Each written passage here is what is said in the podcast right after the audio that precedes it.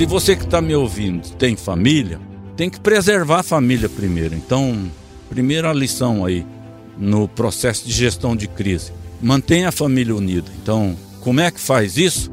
Alguém vai ter que sacrificar.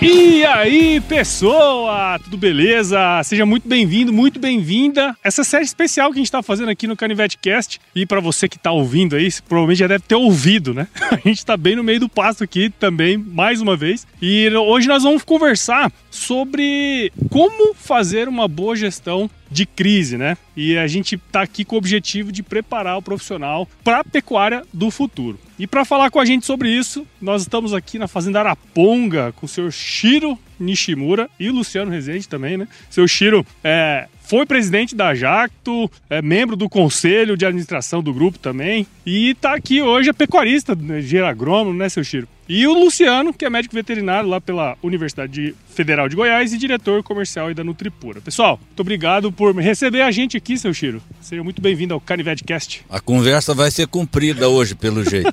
Então, uh, Luciano tem um monte de demanda e aí nós podemos fazer essa troca de informação. Fala, Luciano. É, tá com seu Chiro sempre é muito bom, né? É, eu falo que é um aprendizado constante. Então agradeço aí seu Chiro, agradeço o Paulo e hoje o bate-papo vai ser muito interessante. Quando a gente fala de gestão de crise aí, nada melhor do que falar com o seu Chiro, que já passou por várias, né? E ele tem uma lição de vida muito bonita para contar pra gente. E é aproveitar para poder aprender e trazer isso pra nossa realidade, que sabedoria é o que não falta aqui. e às vezes a gente pensa muito que a, as experiências que as, as empresas, né, as grandes empresas têm, não se aplica né, ao campo. E na verdade a gente vê que tem tanta similaridade, tanta coisa que a gente pode aproveitar, né? E acho que nesse tema hoje sobre gestão de crise, a gente queria voltar lá no início, Chiro. Quando o senhor assumiu, né, a presidência da Jacto, na época era um, era um período bem conturbado, tanto do ponto de vista econômico, né, político, enfim, várias coisas acontecendo, né? Crise mesmo, né, de, de, de alguma maneira. E aí eu queria que o senhor puxasse um pouquinho na memória, contar um, pouquinho pra gente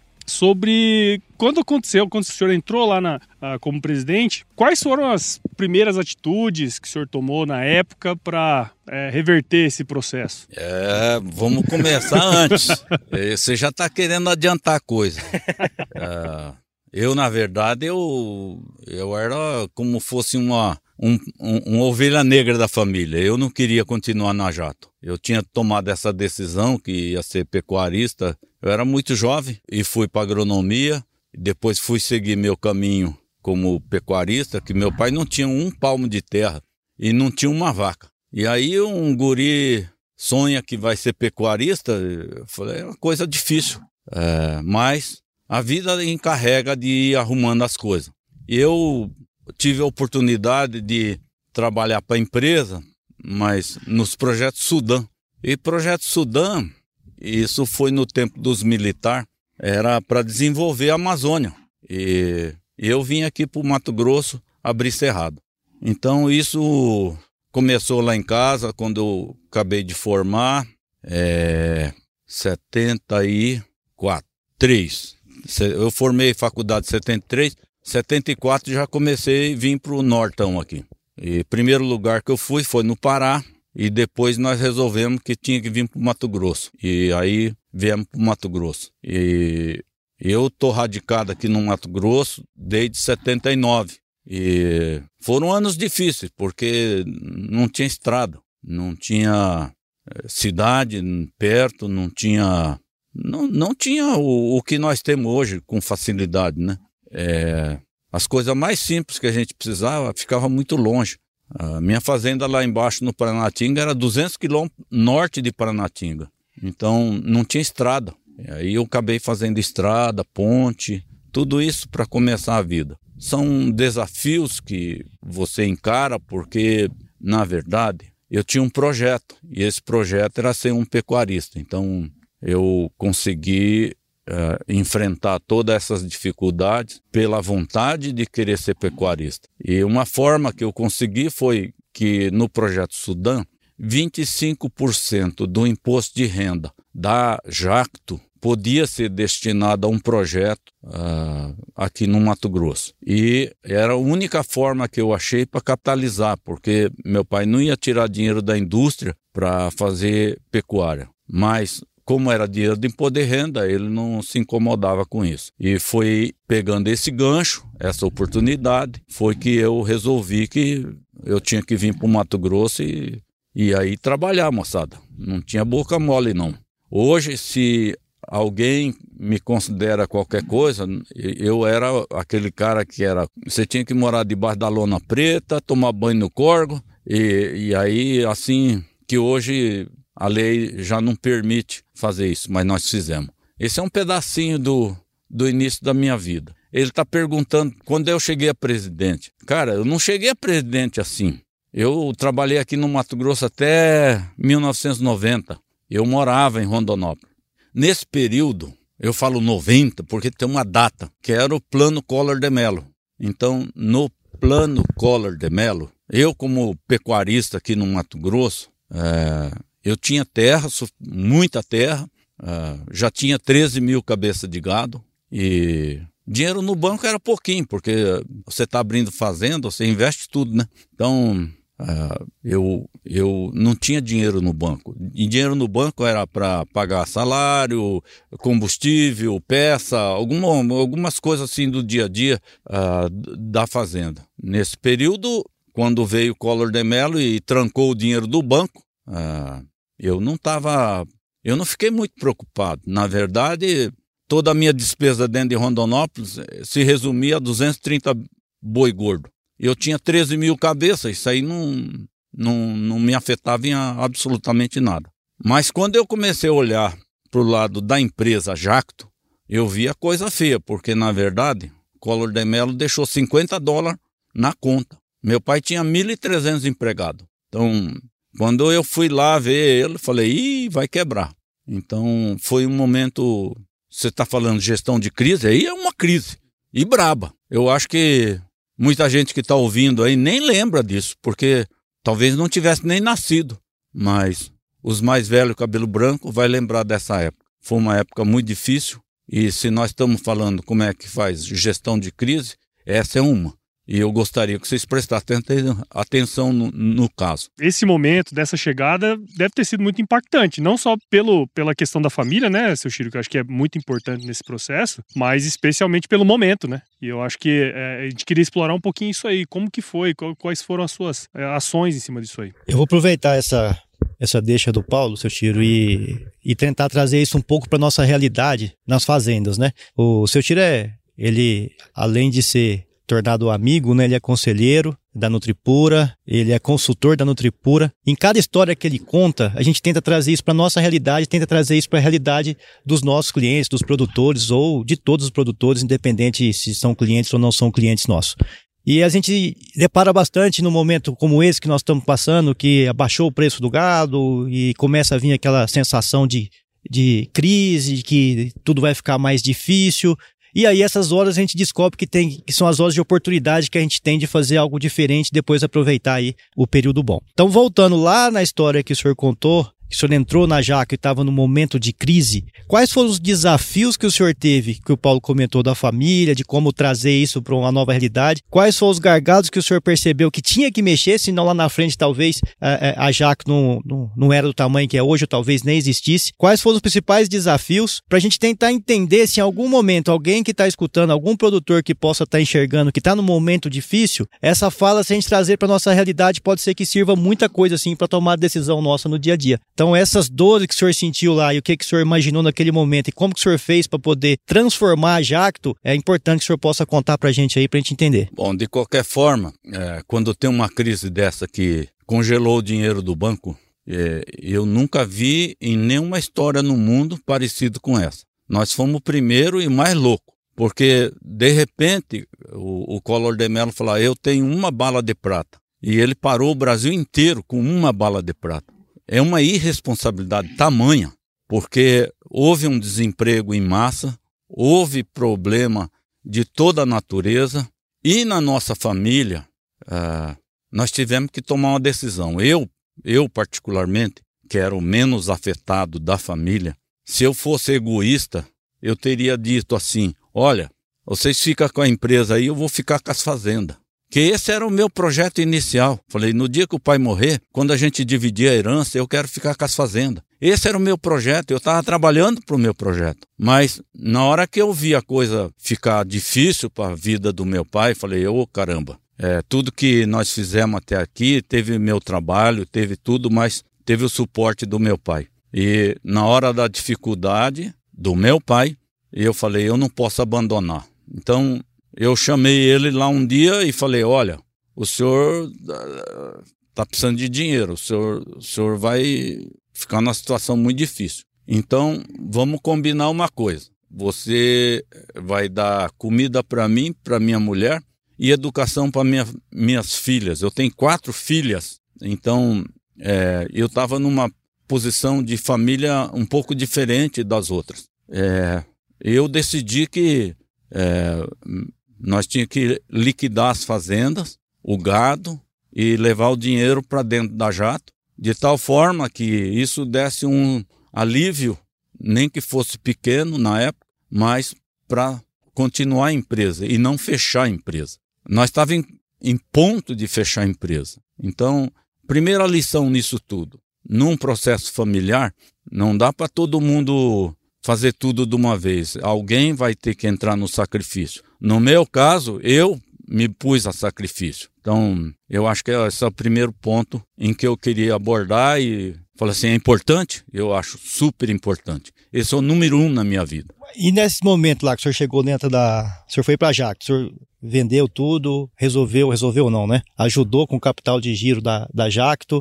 É... Ali naquele momento não resolveu ainda. Ali foi só um, um respira, vamos falar assim, que, que, que deu para Jacto. E aí, a partir desse momento, o senhor começou a conviver com a Jacto. Como foi a chegada do senhor lá, vindo da fazenda, de repente cai dentro de uma empresa? Como é que foi a recepção da turma da fazenda, da fazenda, a, a turma é, da família, a turma que, do chão de fábrica, os gerentes? Como é que foi a recepção lá? É, mesmo para mim, é, eu cheguei lá de botina garote. E eu falei pro meu pai, pai, eu, eu sou pecuarista, não, não preparado para a indústria. É, e o senhor está falando que tem que ficar aqui perto do senhor e tal, mas eu não sei como ajudar o senhor. Ele falou, olha, tem algumas coisas que ninguém está olhando. A frota de automóvel ninguém está olhando, a frota de caminhão ninguém está olhando. Você cuida disso para mim. Então, bom, mexer com carro velho, caminhão velho, eu tá acostumado na fazenda. Então isso não foi nenhum desafio enorme para mim, foi uma coisa que eu dei conta de fazer. Mas o convívio entre os irmãos é que ficou um negócio mais complicado, porque na verdade eu era o cara de fora, eu era o cara que não estava no dia a dia presente lá na empresa e todos os meus irmãos tocavam uma parte da empresa e todas elas conectadas. Aí, minha gente, aquele ditado: casa que falta pão, todo mundo briga, ninguém tem razão. Lembra dessa frase? Casa que falta pão, todo mundo briga, ninguém tem razão. E eu cheguei lá nesse momento. E eu era o cara que me sentia como um padre no confessionário. Todo mundo vinha falar comigo porque eu não tinha nenhuma uh, animosidade com nenhum outro irmão. E Aí um dia eu cheguei pro meu pai e falei: Ó, oh, esses caras precisam conversar. Esses caras são meus irmãos. Vai ter que conversar para acertar a vida. Então, nesse momento, a minha presença é, de um cara pecuarista lá dentro da empresa, que não conhecia nada da empresa, não estava habituado com coisas da empresa, nem com o linguajar, nem com o sistema, nem com nada. Eu cheguei lá zerado e eu tive que me readequar. Mas, de novo, olha aí, mantém a família. Pensa nisso aí. Como é que nós vamos cuidar de ajuntar isso? O que foi feito com a venda da fazenda, a venda do gado, essas coisas, deu para adequar a empresa ao tamanho que eh, seria possível dar continuidade da empresa. Então, tudo isso, naquela época, ah, na gestão da crise, outro irmão que a, assumiu a, a presidência, ele, ele reduziu a empresa de 1.300 empregados para 700 empregados. Isso lá em Pompeia, que é uma cidade pequenininha, é, é, é, um, é um caos, é um caos. Mas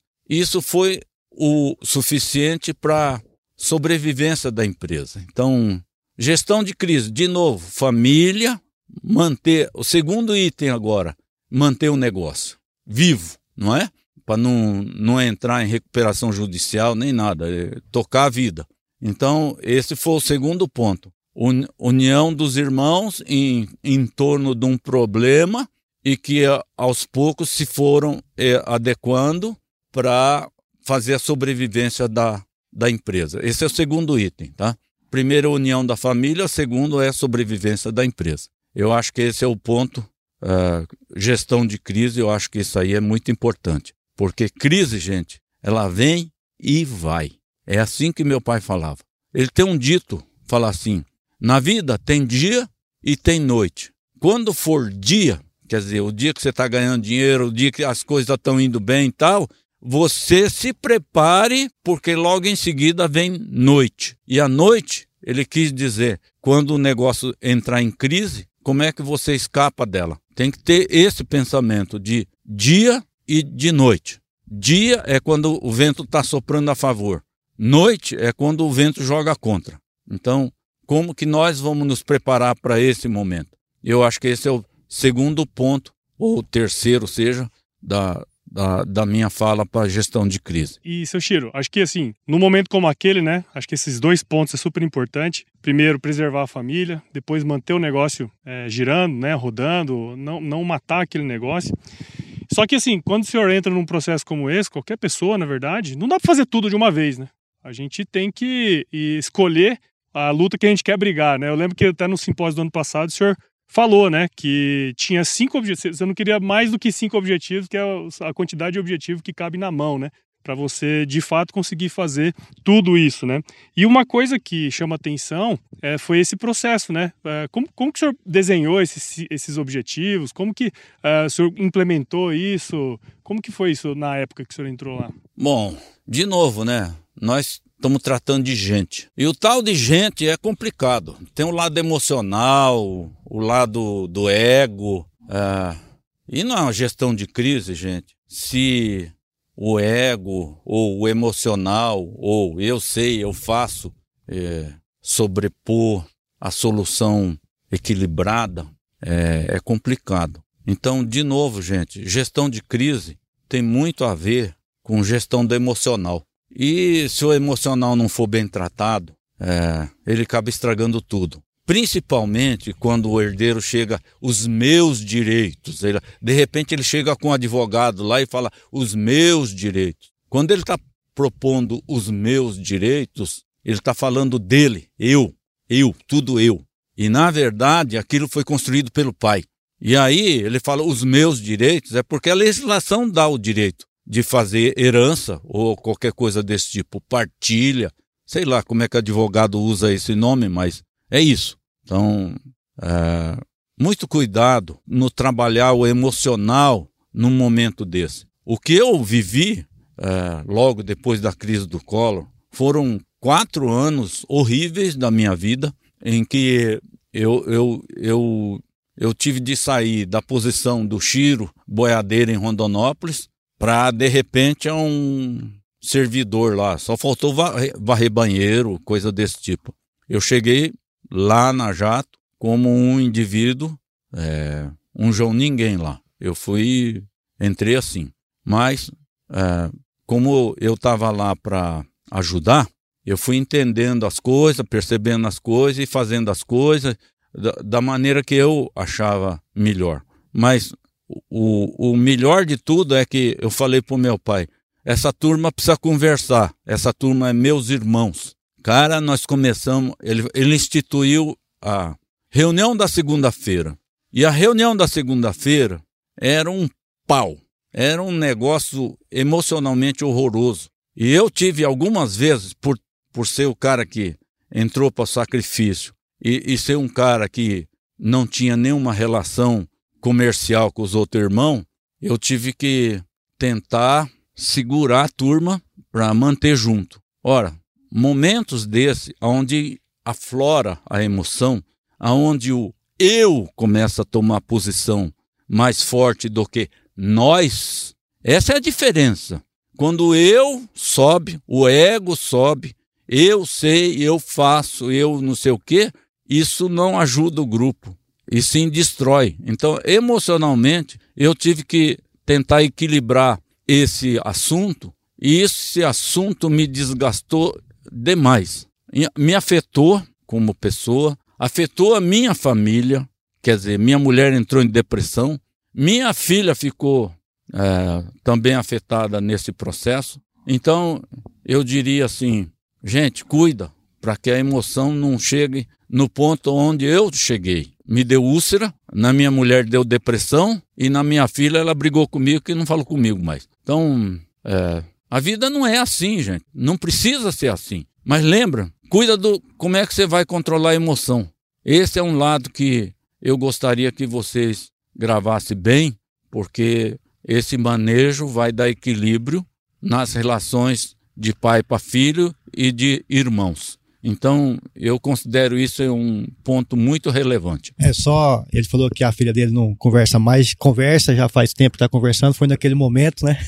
e é muito importante isso. Eu vou trazer um pouco do que o seu Chiro trouxe para dentro da nossa empresa, que ele falou: vamos conversar e vamos chegar num acordo antes que dê o problema. Porque quando der o problema, o acordo está pronto. E você conversar ou debater, entre aspas, em paz, é muito mais fácil que você debater quando o problema está tá em foco, né? Então, essa é uma das lições aprendidas que a gente trouxe, e isso é importante, é, é, seja lá no você como produtor, como pecuarista, como agricultor, ou qualquer ramo que você mexa, é importante você acertar todos os ponteiros, vamos falar assim, no momento que tá tudo muito bem, tá na paz, como, como o seu Chiro fala. E o emocional, ele é fundamental também para você tomar decisão em tudo que você faz na vida, né? Então, tanto com o emocional ajustado, isso facilita. Só que a gente sabe também que além do emocional, precisa de mais coisas que interferem na tomada de decisão. É, isso era andou dentro da fábrica, o senhor viu várias coisas e eu sei, eu li o livro, tá aqui o livro do seu Chiro. É, teve algumas pessoas que participaram disso, quando o senhor fala nós, aí não foi só nós, o senhor e os irmãos, foi toda, o senhor fala muito em equipe da, da, da fábrica toda trabalhando junto, e teve algumas pessoas, os consultores, que também ajudaram muito nesse projeto do senhor. Eu vou citar alguns aqui que eu lembro de cabeça aqui. O senhor fala muito do Bente, da Marisa, do João Onoda, tem o, o Márcio Sanches e tem o Pinedo. Então, como que foi essa relação aí de consultor e conta também na chegada do consultor? Qual o desafio que teve para ele conseguir trabalhar?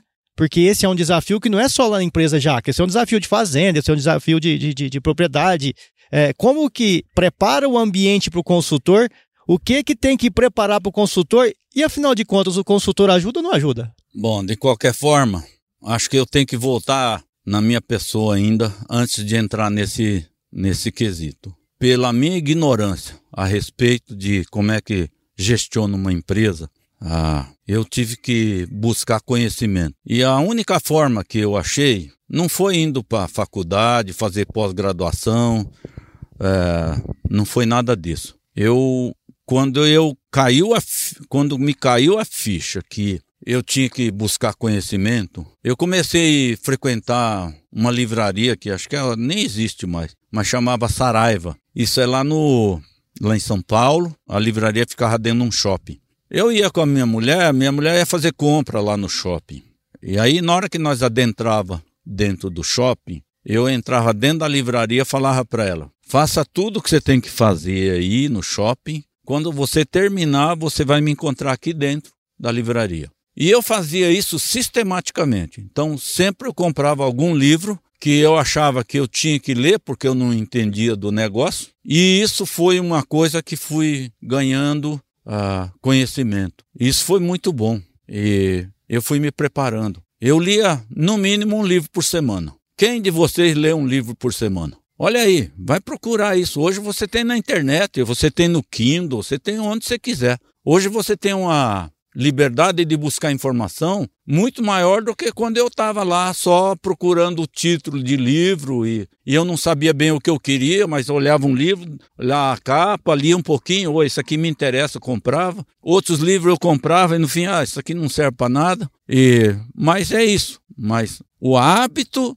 de fazer a leitura buscando conhecimento, quando você busca o conhecimento, você acha. Não, não importa se deu 10 livros. De repente, um livro desses 10 muda a tua cabeça, muda o teu pensamento, muda o, a, a perspectiva de você olhar o negócio. E isso faz muita diferença. Então, antes de eu chegar a nível de diretor da empresa, eu tive esse processo todo de ganhar conhecimento. Não foram poucos anos, foram muitos anos. Então, é, eu li muito livro. E eu acho que isso foi muito bom para minha formação. Depois que eu comecei a entender as coisas, eu comecei a tentar ajudar a, as pessoas dentro da empresa. Como eu estava no lado da transportadora, eu comecei a modernizar a transportadora. E chegou uma hora que o gargalo estava na descarga do caminhão. Eu gastava seis horas de caminhão de São Paulo para Pompeia, que são quase 500 quilômetros, e para descarregar um dia e meio. Eu falei, tem alguma coisa errada aqui, porque eu consegui modernizar o transporte e não consigo modernizar a descarga. Aí chamei um pessoal que faz treinamento para logística, essas coisas. Ele chama IMAN, lá em São Paulo. E eu pedi o, o professor para dar aula para nós. E aí nós começamos a juntar as pessoas que estavam envolvidas no processo de transporte. Depois nós começamos a envolver as pessoas que estavam envolvidas na compra da, da, da, do material da jato.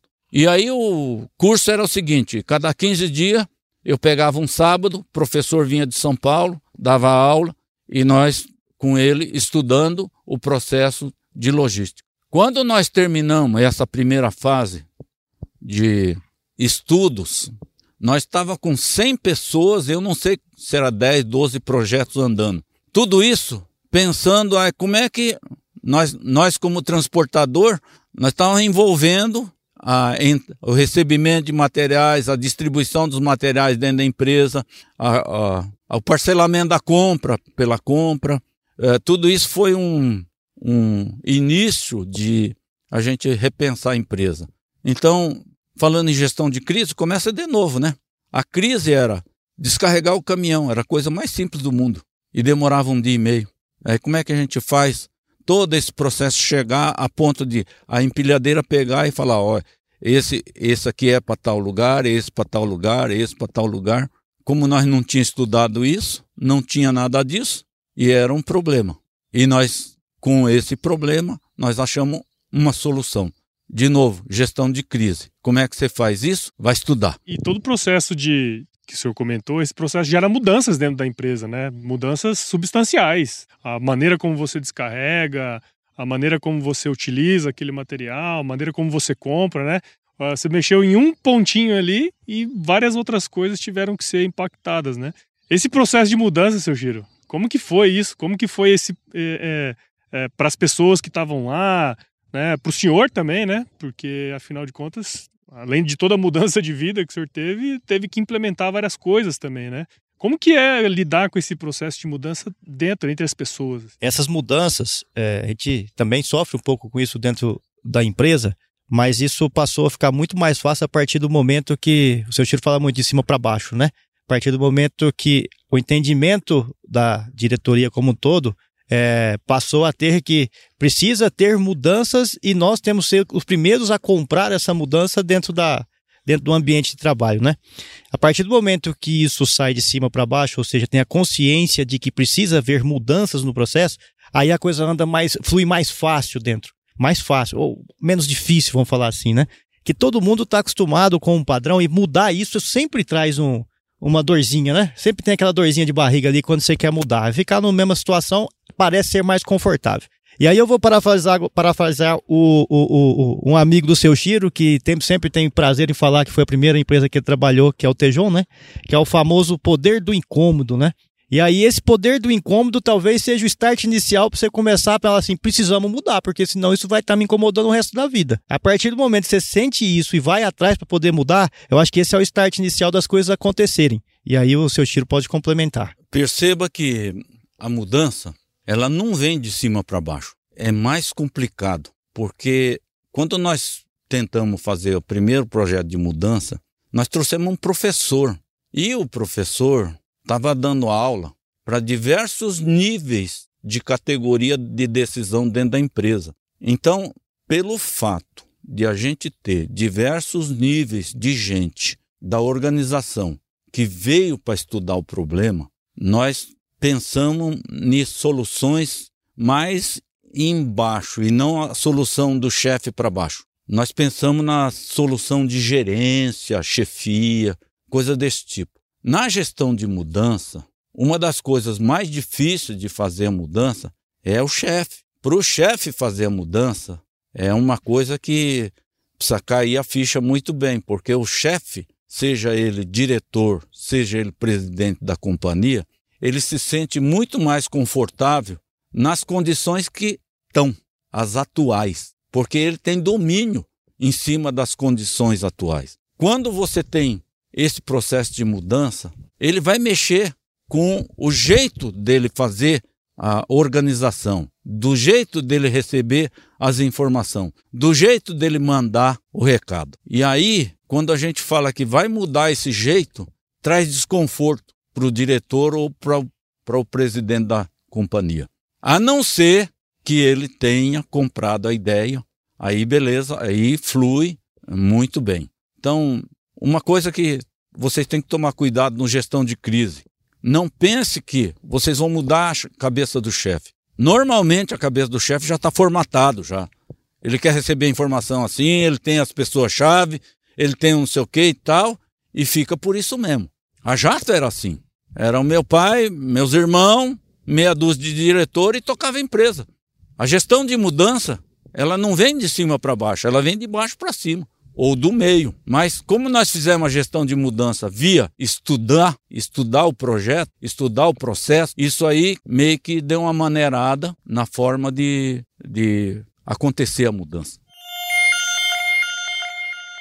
Fazenda, o senhor viveu isso e o senhor conhece vários, tem inclusive vários amigos aí que, que mexem com fazenda. O que, que seria a dica aí para esse momento aí? A dica que ele possa implementar dentro da fazenda dele e aceitar ou não aceitar? Qual seria a dica aí para esse momento aí? Ah, acho que eu vou falar para os cabelos brancos, igual eu. Nós chegamos aqui Rondonópolis nos anos 70 e fomos abrir cerrado e passamos momentos difíceis, é, complicado alguns, é, mas você que conseguiu sobreviver a tudo isso e criar um patrimônio tamanho que vocês têm hoje, é, eu diria que você é um vencedor. Mas o lado de vencedor, ele tem um lado do íntimo, do ego. Pô, eu sou um vencedor, eu sou legal, beleza. Qual é o próximo passo? É perpetuar a empresa. Aí como é que você vai fazer a mudança do cabelo branco para perpetuar a empresa? Como é que você vai fazer esse processo funcionar corretamente? Como é que você vai fazer isso com harmonia? Porque precisa ter harmonia. Senão dá briga. E quando dá briga, o advogado entra, vamos dividir a fazenda, divide as terras, divide os maquinários, divide os boi e todo mundo fica pobre. Essa é a realidade. Quando você está tudo junto, você tem poder de barganha. Aí você vai comprar alguma coisa, você tem poder de barganha. Você vai comprar adubo, você tem poder de barganha. Você, produto químico, você tem poder de barganha. Quando você vai vender boi no frigorífico, se tem bastante, tem poder de barganha. Ora, se nós estamos nessa situação pensando que o velho fez um sacrifício danado, mas chegar até aqui onde chegou e de repente falar assim, ok, como é que nós vamos fazer agora a preservação e continuidade da, da empresa? Então, esse é o outro dilema que eu acho que tem que tomar cuidado, é o processo de sucessão. E eu penso que o processo de sucessão é um dos mais importantes e mais perigosos. Normalmente, uh, existe lá que, é, eu não lembro a estatística se era 20% da segunda geração, e depois na terceira geração é somente 8% das empresas continuam. E nós agora estamos na, na minha geração, que eu falo, os filhos já estão com 40 anos e os netos já têm netos de quase 20 anos. Como é que nós vamos preservar a nossa organização? Pensa nisso. É importante. Complementar alguma coisa aí, Luciano? Para mim, assim, aprendi demais, né? Porque a gente fica aqui escutando, a gente aprende muito, né, cara? Mas é essa relação entre tudo isso que foi passado, né, com o momento que a gente vive na pecuária hoje, acho que é, ficou muito claro, né, que é possível a gente fazer esse tipo de gestão quando tem uma crise como sempre acontece, né? É, e ele contou a história dele aí, e tem crise política, e grande, como ele disse, grande, que ficou marcado, né? Você vê o sentimento, né? Quando a pessoa fala que ficou marcado, e que lá foi uma facada no, no peito mesmo que ficou marcado na história, né? Então sempre vai ter crises e crises que a gente vai ter que encarar. E vou ter, sempre puxar a ideia da família, porque isso eu acho que é a base, é a sustentação de tudo. Imagina você não ter a paz em casa e querer levar a paz para o seu ambiente de trabalho. Uh, é ali que você está e o seu, você tem o seu o reforço espiritual para poder ter coragem para encarar qualquer crise. E ter esse processo de gestão dentro da fazenda, ele é uma das maneiras que você tem de facilitar, inclusive, na minha opinião, né, de facilitar o processo de passagem para a próxima geração. Quando você tem informação na mão, você senta para discutir algumas informações, tomar as decisões e dá um desafio específico para a pessoa poder mostrar e essa pessoa poder devolver isso em número para poder é, é, trazer o fato para a história, isso facilita, empolga, né? Isso motiva o jovem a poder trabalhar e esse retorno talvez traz um pouco mais de paz, porque a transparência passa a ser um papel importante dentro do processo. Então acho que nós estamos vivendo um momento importante para a gente chegar e falar assim, moçada, tá bom, talvez o nosso capital tenha diminuído, baixou o preço do gado, aconteceu algumas coisas é, é, é, no cenário, tivemos troca é, de política, tá bom, teve, mas e aí?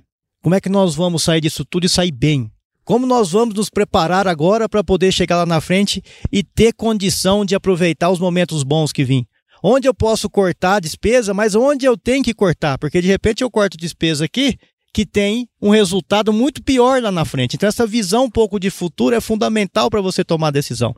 A gente conversa muito com o seu Chiro lá e eu fico imaginando, eu perguntei até para ele o papel de consultores, perguntei o papel de onde poderia estar já, que caso não tivesse tido essa mudança, né? Essa mudança de profissionalização da empresa. Não que a Jaco tivesse sumido, mas talvez não tivesse tomado a proporção que tomou e a facilidade de passar para a próxima geração é, de uma maneira muito transparente como foi feito. E a gente percebe isso nos produtores que já fazem isso, que tem gestão, que começa a ter informação, que traz outras pessoas para poder contribuir na tomada de decisão, que tira a pessoa às vezes, do ponto confortável dela para soltar aquela perguntinha ali para poder fazer a pessoa pensar e começar a desafiar. É no momento desse que você tem que preparar. Tem toda uma parte aí que tem na história lá da Jaco também de estoque, de como trabalhar estoque. Então, no momento desse, você pode trabalhar melhor seu passo, a suplementação, você pode trabalhar, pegar a informação, trazer na mão, trazer aquela pessoa que você gostaria de trazer para mais perto nesse momento e pôr ela para um desafio, para construir uma base muito sólida para na frente ganhar muito mais.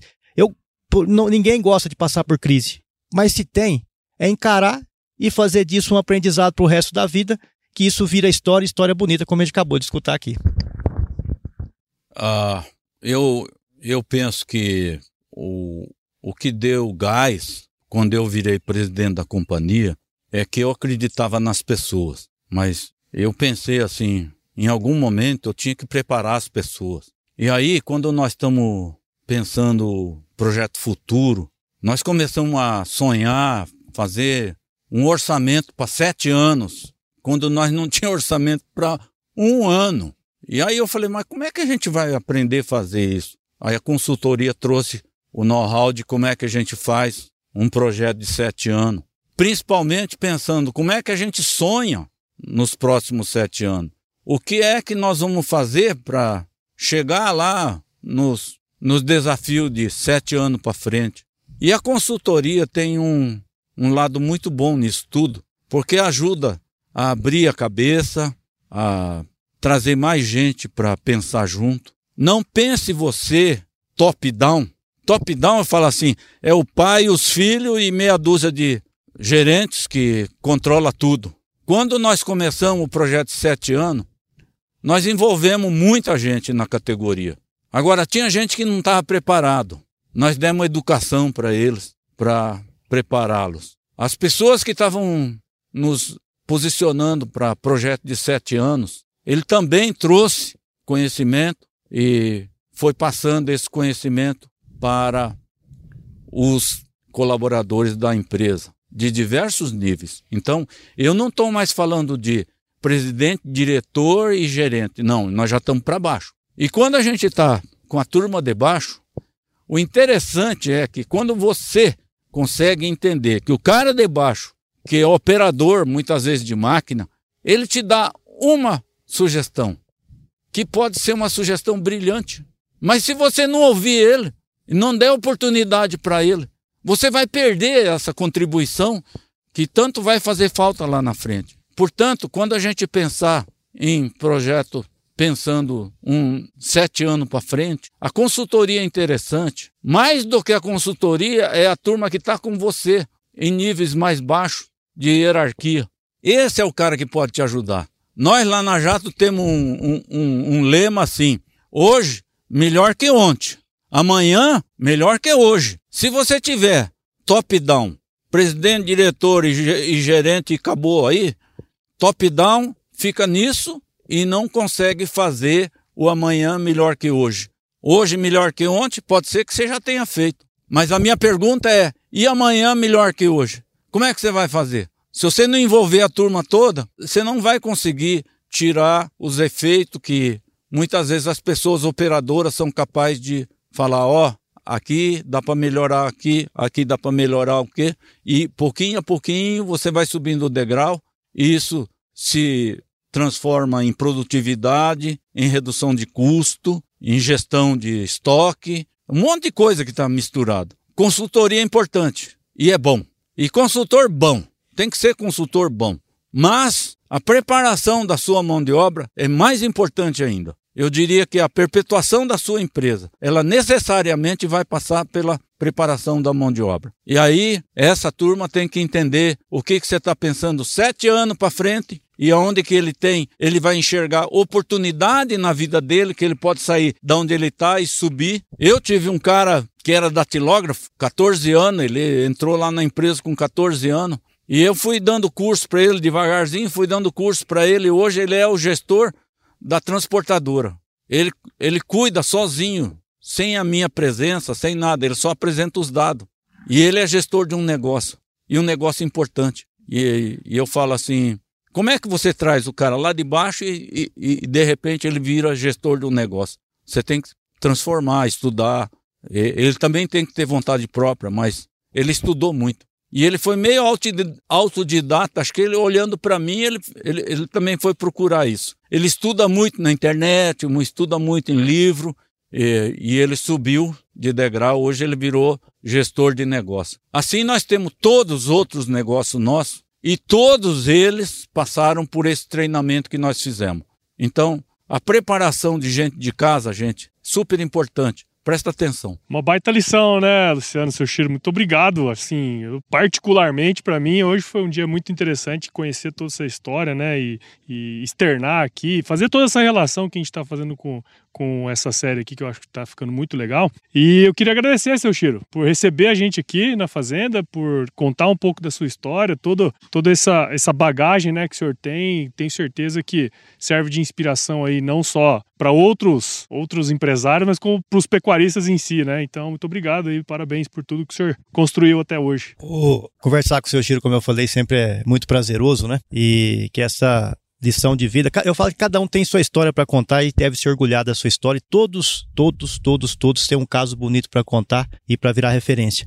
Esse caso que ele, ele, que ele falou de treinar as pessoas de base, a gente acompanha algumas fazendas também, né?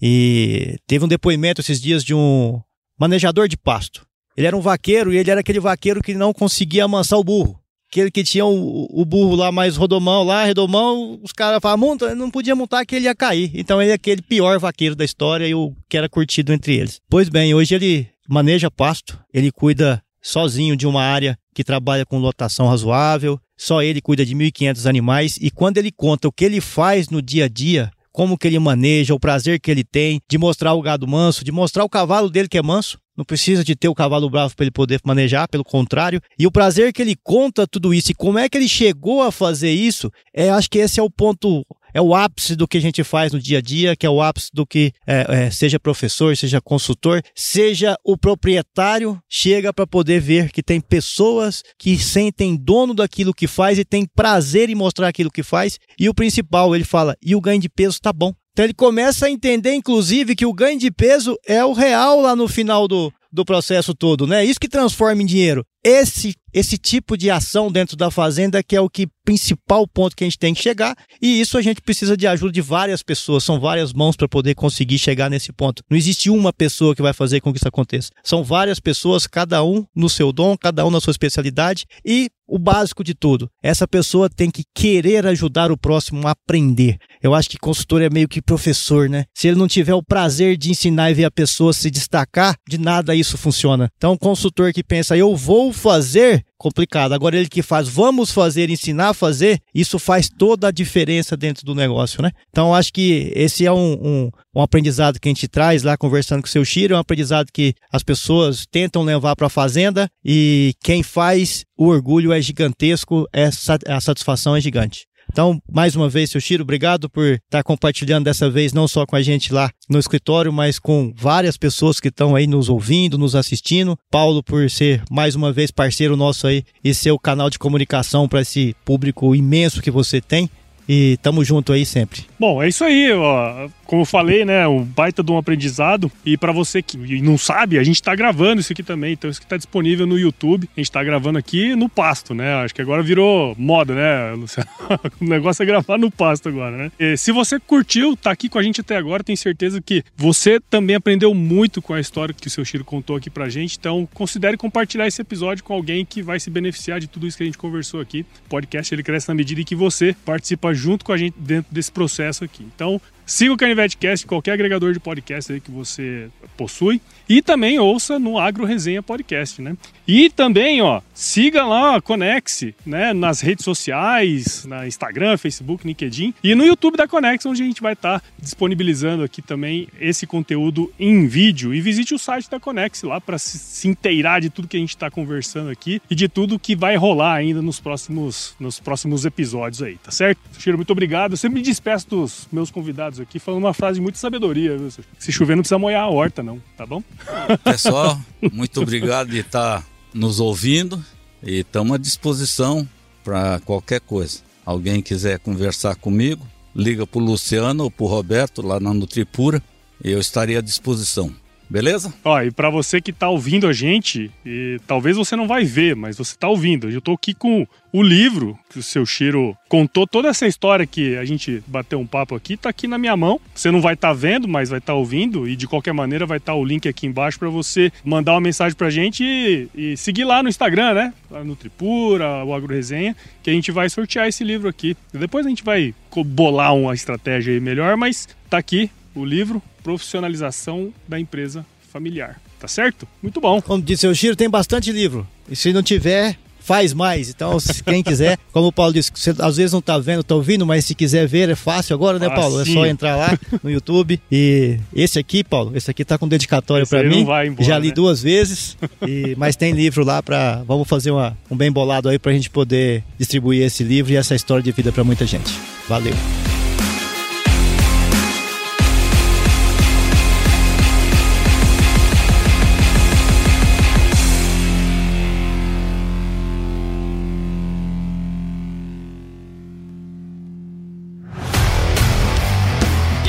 Você gostou desse podcast?